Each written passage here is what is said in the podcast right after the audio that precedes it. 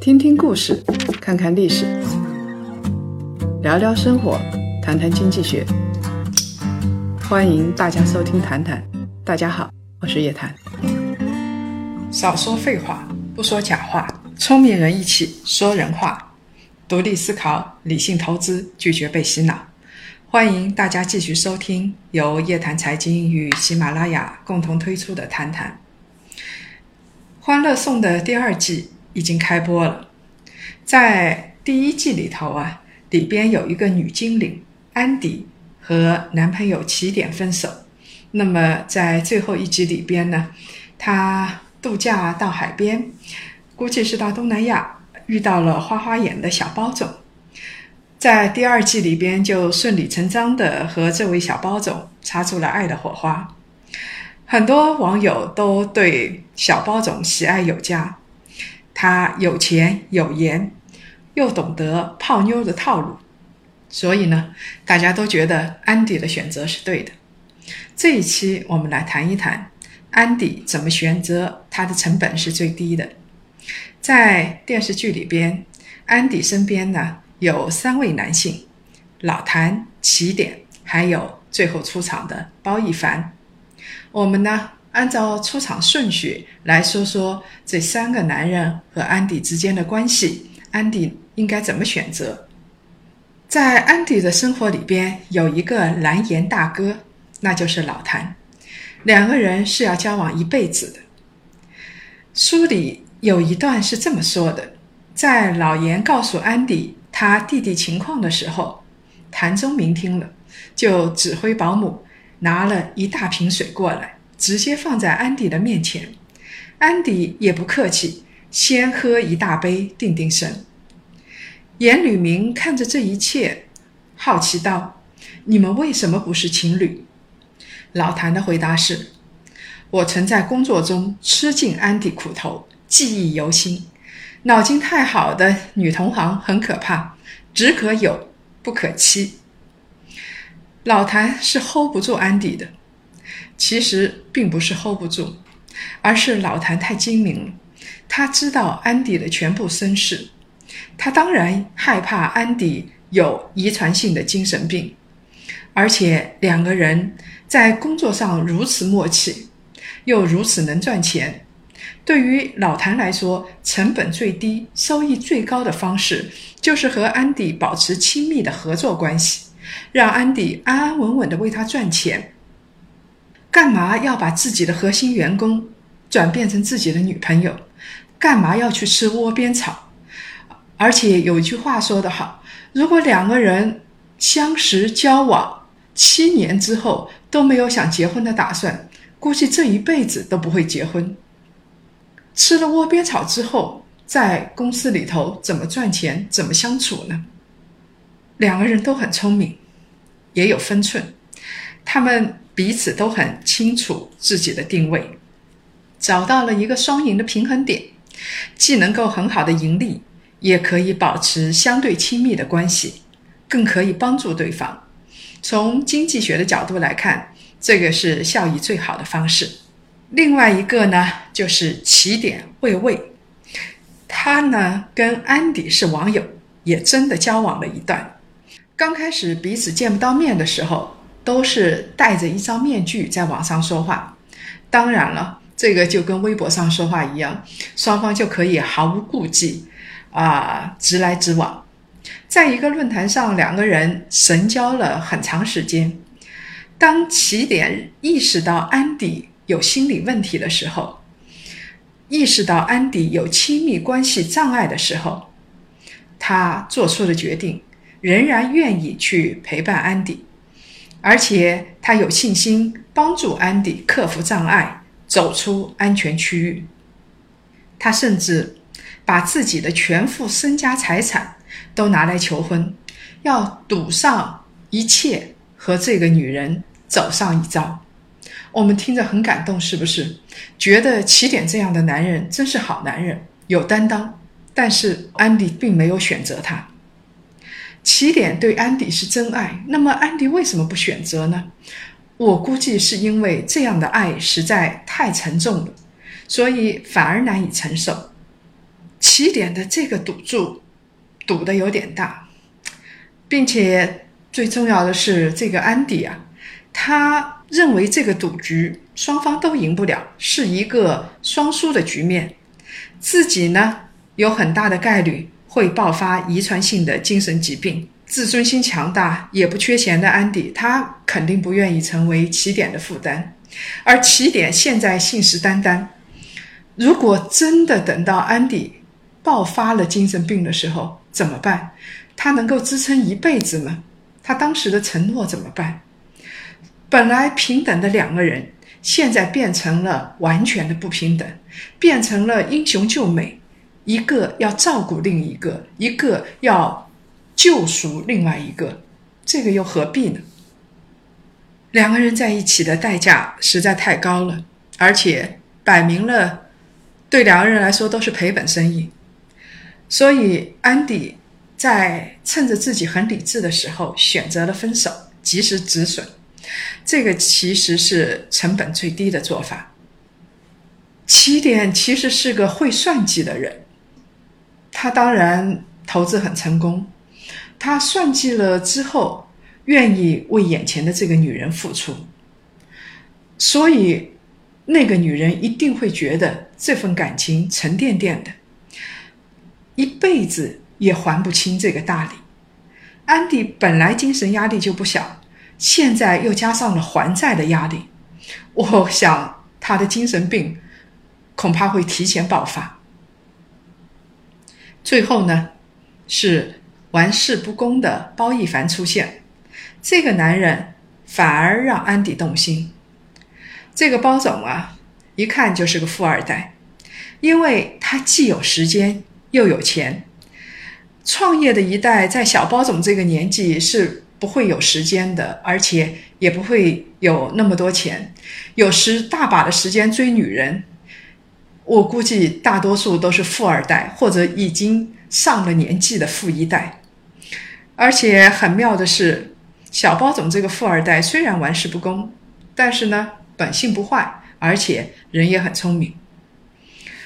小包总不会交出自己去爱安迪，他的相处模式非常的轻松，让安迪可以隐藏自己的那点不堪，让安迪可以忘掉他的家族病史，用非常轻松的模式和他相处。所以，其实小包总他没有把安迪的精神病当一回事情，而且他也没有做出什么啊非常让人感觉很沉重的那些承诺，这反而让女方觉得很舒服。是啊，你很轻松，我也很轻松，我们暂时把不痛快忘了就行。跟小包总相处的时候，安迪不需要付出什么成本，他也。呃，不必走出自己的安全区域啊，封锁自己也行，然后忘了自己的病也行，然后天天去工作也行。他不需要去面对什么艰难的选择，只要保留原来的自己就够了。所以呢，综合来看的话，这个小包总啊，我相信，呃，对安迪来说是一个成本不高，但是呢，收益比较高的选择。I've been running from the pain, trying not to feel the same, but it's a shame that we miss again. See, my confidence is shaking and my heart is feeling vacant, so you try to fill it in. You said I could fix the broken in your heart, You were saving, darling. But I don't know why you're shooting in the dark. I got faith in 从女性的本性上来看，如果你要过日子、要结婚，选择小包总这样的人是不合适的。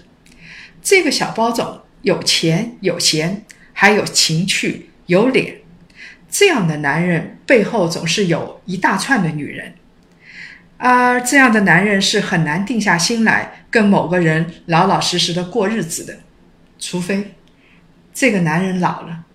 所以我在想，等到。王思聪老的时候他会怎么办？是不是会定下心来，踏踏实实的跟某一个女人过日子？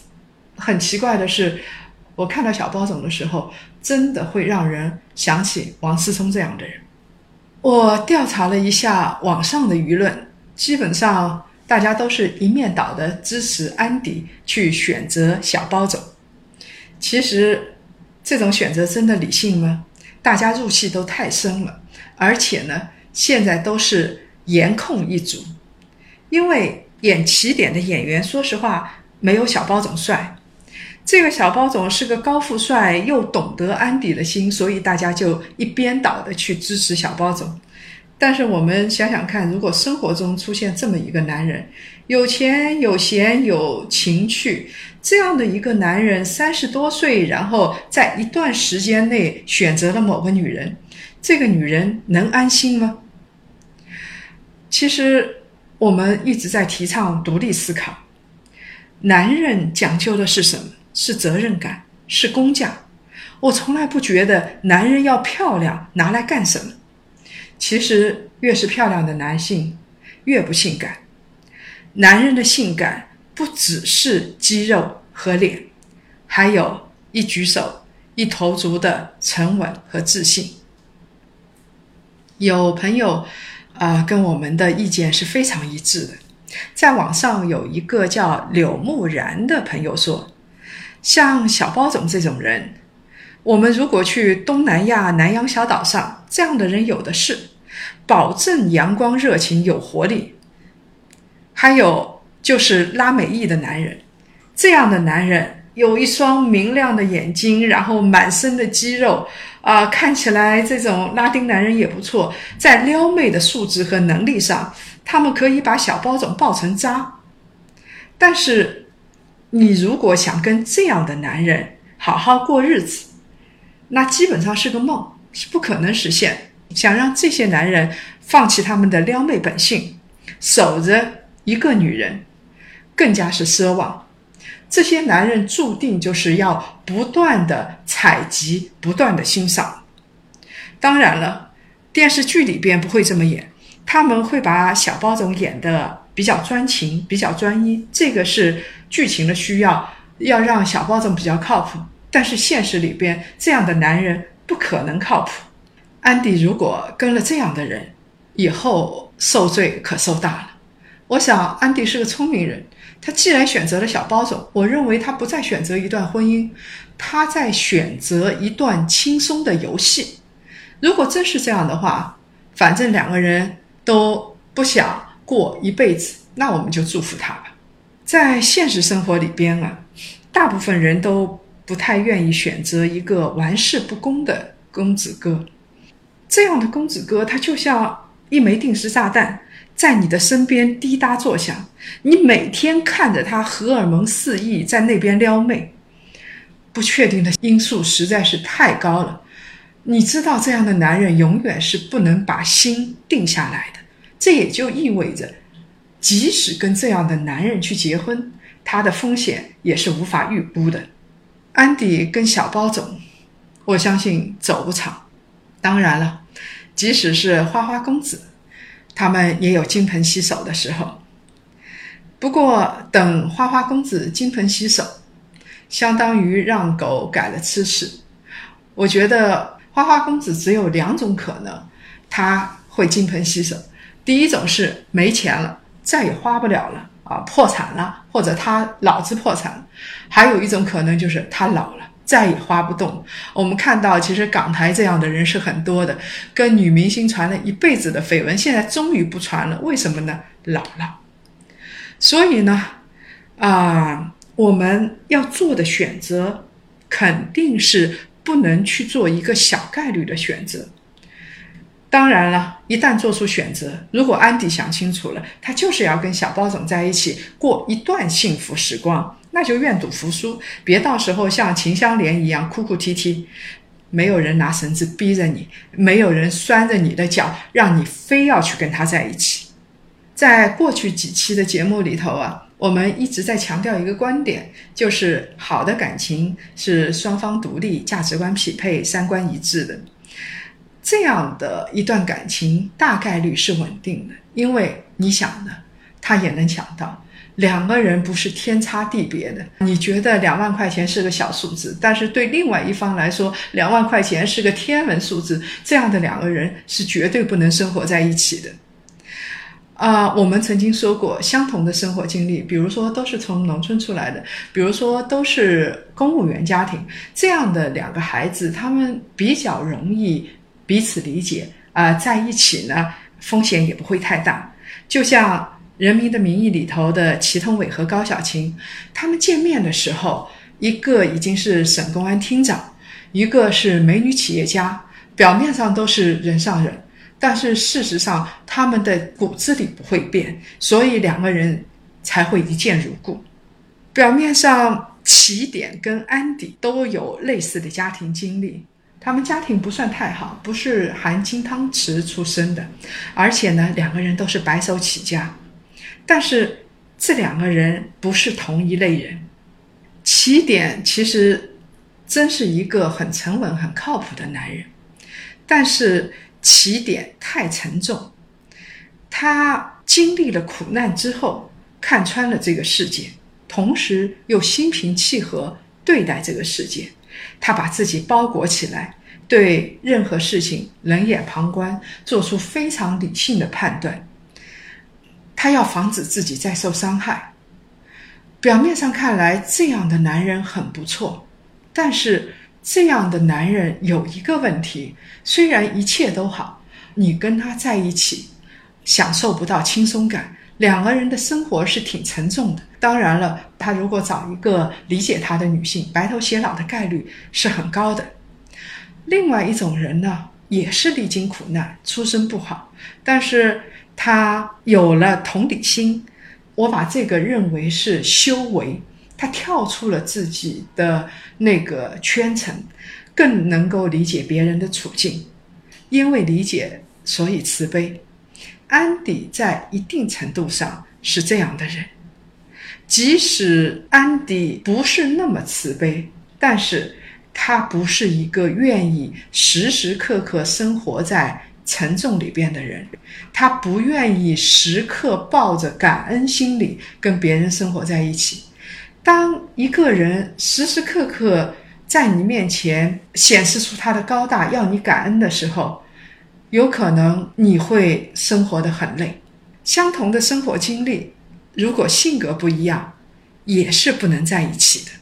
在这本电视剧里，安迪被这个形象被塑造的比较完美。当然，我一直开玩笑，我说，呃，真正做投行的女人是不会是这样的冰美人。她肯定不会对谁都这么冰冷，否则的话，她的投行是做不下去。他呢有温度、懂情趣、会思考，但最大的问题是，事实上这是一个比较极端的女人，呃，喜欢钻牛角尖的，尤其是触碰到的他的心理伤口的时候。有一次起点提到安迪在论坛上和别人吵架，第一天安迪还不知道这是怎么一回事。其实他吵架的内容还没有搞清楚，到了第二天就可以很好的解释说明，而且有了对这个问题有了一套自己的认知系统。所以说，这个女人确实应该是一个聪明人，平时是很理智的。但是安迪不是一个太容易沟通的人，他不会有亲和力，他把自己包裹起来，然后隐藏自己的心理问题。这样的人其实得到平静的幸福的概率是比较低的，这不是安迪自己的问题，而是他不幸，呃，出生在一个非常不幸的家庭，他从小的生活经历就是如此。如果他没有很大的造化，走出这个轮回的话，呃，基本上。啊，结婚、幸福、生子这样的概率是很小的。我们知道，呃，在心理学上，这个应该是常识了。很多的人，他如果说上一辈婚姻不是太圆满的话，那么下一辈其实得到幸福婚姻的概率是要稍微低一点。所以要跳出这个轮回，我一直说需要很大的造化。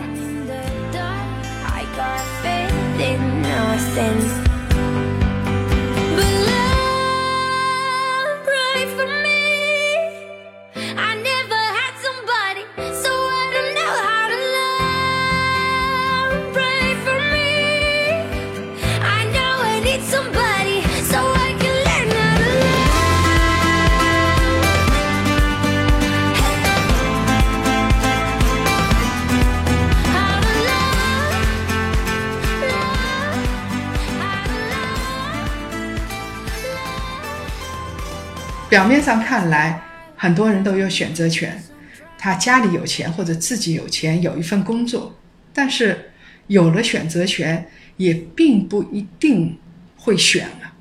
有的人即使家里有钱，但是没有独立的人格，你需要有思考能力，知道怎么样的判断是理性的，而且你的心里可以保持平静，这样做出来的判断往往不容易跑偏。但是你动辄就大叫大嚷，或者是这个钱虽然在你手里，但是你根本不知道怎么用。像这种选择这样的人，他做选择其实真的是大概率会跑偏。在选择错误了之后，我们的反省是非常重要的。最重要的是问问自己，为什么在大的方向上？选择是错误的，这是自己的能力问题。有的人理性就是不够，啊，或者是逻辑能力就是不够，还是心理问题。就像安迪一样，他的心理问题，他的心理创伤，对父亲的恨一直没有消失。有的人常常在一条河里淹死几次，他先是找了一个花花公子，然后又被一个花花公子所迷惑。如果他足够漂亮的话。我认为这样的人是不配有自己的选择权。好了，这期节目呢就到这。今年我们华东、华南、华中、华北四大地区的线下活动呢，已经开始陆续的落地了，里边包括一些培训，包括一些闭门的创富会、高端投资理财会。五月二十一号，马上我们会有。美国投资之行，到时候会和一批朋友一起去看投资项目，和美国的投资大咖进行深度的交流。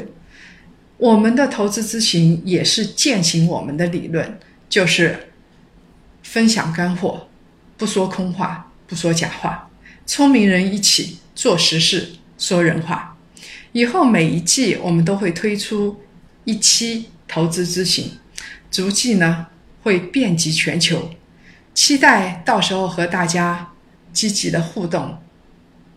另外，我们檀香学院的理财投资课程也快要上线了，各个行业有实战经验的大咖和一些国学大师会和大家陆续见面。我们的原则是，做投资你必须要有稳定的价值观，所以。我们需要有宗教历史方面的课程，但是我们需要有适合你个性和能力的分析工具。每个人可以选一种分析工具，这个分析工具你学到最精，那我们的投资起码不会上当，而且会有盈利。大家可以在夜谈财经公众号的咨询课程。呃，大家可以在夜谈财经公众号咨询课程信息，希望呢，到时候可以和大家面对面的进行交流。继续来分享两位朋友的留言，有一位朋友叫醉眼紫菜坛，他说啊，醉眼紫菜台，他说，其实优质的女人在透支男性的资源。呃，也就是说，相信他认为现在的法国总统夫人肯定是一个很优质的女人，但是她把手伸向了比自己小二十多岁的男人，所以男人的资源就这么被优秀的女人给拿走了。当然了，劣质的男人会被这个时态淘汰。太棒了，他说，女性的素质决定人口的素质。啊，这话我有一定的认同。事实上，啊，因为传统家庭比较多，母亲在家里陪伴孩子的时间特别长，所以母亲的素质是直接决定了孩子的素质。另外一个朋友名字叫闯儿宝贝，他说啊，之所以有成功的姐弟恋，主要是要看男方这个男性啊，得非常清楚自己要的是什么。不会被外界来干涉，不会左右摇晃。如果这个男的，我们看看他今天喜欢艺术，过阵子喜欢运动，他不知道自己要什么，没有定力，这样的男人啊，你去跟他姐弟恋，风险是很大的。嗯，你说的完全正确。其实，其实姐弟恋，尤其是年龄相差比较悬殊的姐弟恋的话，这个男性是必须要很有定力的，他得顶住社会的压力。如果各位想了解更多财经经济类咨询，请搜索拼音谈财经，或者呢关注公众号夜谈财经。下周五下午五点同一时间同一地方，我们不见不散。